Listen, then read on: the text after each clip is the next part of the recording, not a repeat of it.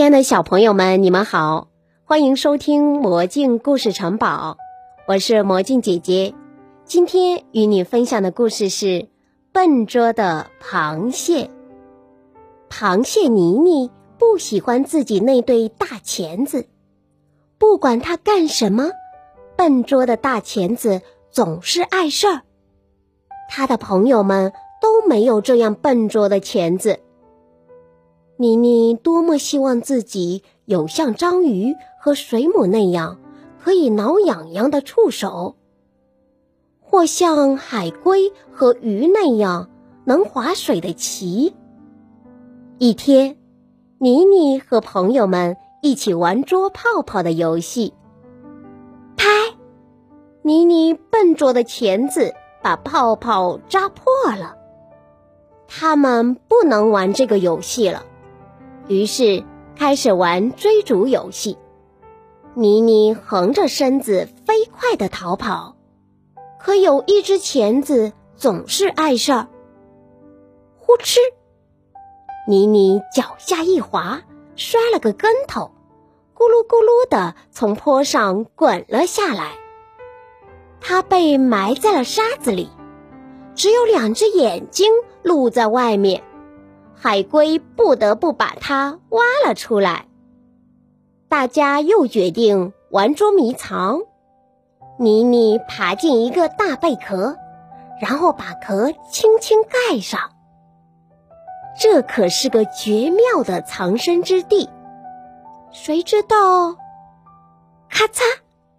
妮妮笨拙的钳子把贝壳碰碎了。哎呀！他大叫起来，妮妮忍不住叹了一口气：“嗯，如果没有这对笨拙的钳子，我会藏得非常好。”别担心，妮妮。水母一边说，一边把碎贝壳捡了起来。这回我们藏，你来找。妮妮从一数到十后。开始找他的朋友们。他在沙子里找到了海龟，他在贝壳下找到了水母。可是他把石堆的周围都找遍了，也没找到章鱼。突然，他们听到求救声，原来章鱼被海草紧紧地缠住了。章鱼拼命地扭来扭去，左摇右摆。海龟和水母也跑过去帮忙，可海草却越缠越紧。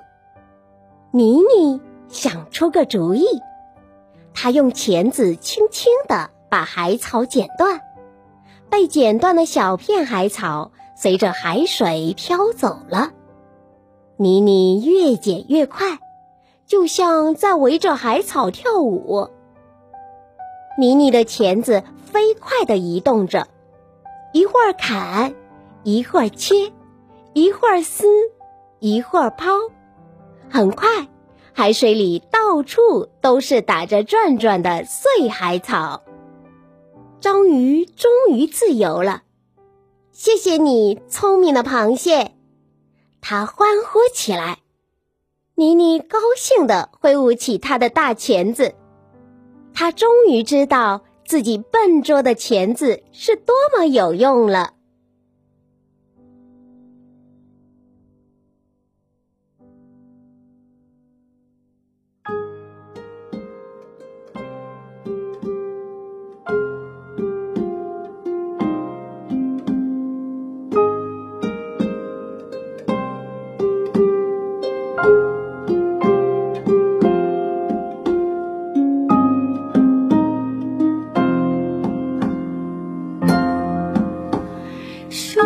啊，睡吧小宝贝，太阳下山天色晚，睡吧睡吧，小宝贝，好梦陪你